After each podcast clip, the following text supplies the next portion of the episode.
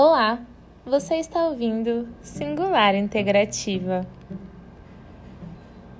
Fazer uma faxina no quarto às vezes nos incentiva a fazer uma faxina na vida.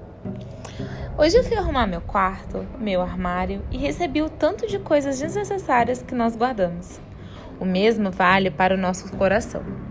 Claro que, em algum momento, aquilo foi importante e necessário, mas é tão bom quando fazemos uma triagem, agradecemos com muito carinho os momentos vividos, deixamos um lugar bonito reservado no peito e desapegamos de vez. Foi um momento muito intenso.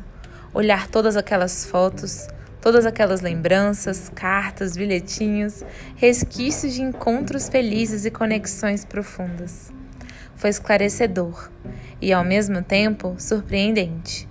Percebi o tanto de pessoas que ficaram pelo caminho, o tanto de frases que fizeram sentido no passado, mas que hoje são apenas junções de palavras bonitas e só.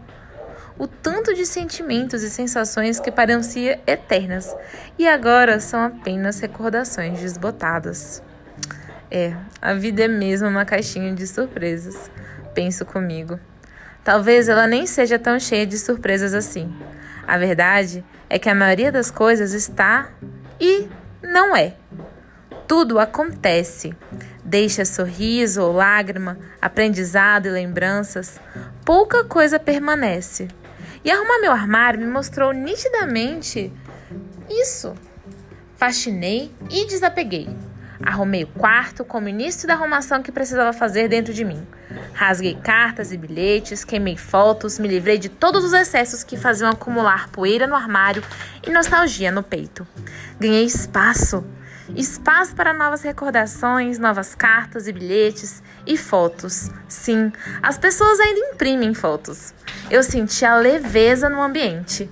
Notei que às vezes as mudanças brotam de fora para dentro. Fazer a arrumação no quarto resultou numa experiência tão profunda, desgastante, mas elucidativa. Peguei a nostalgia e fiz dela desapego. Peguei as lembranças e fiz delas combustível para entender o presente. Realmente, tudo passa e tudo muda. Só nós que ficamos. Nós e uma camisa velha que não jogamos fora de jeito nenhum. Namastê.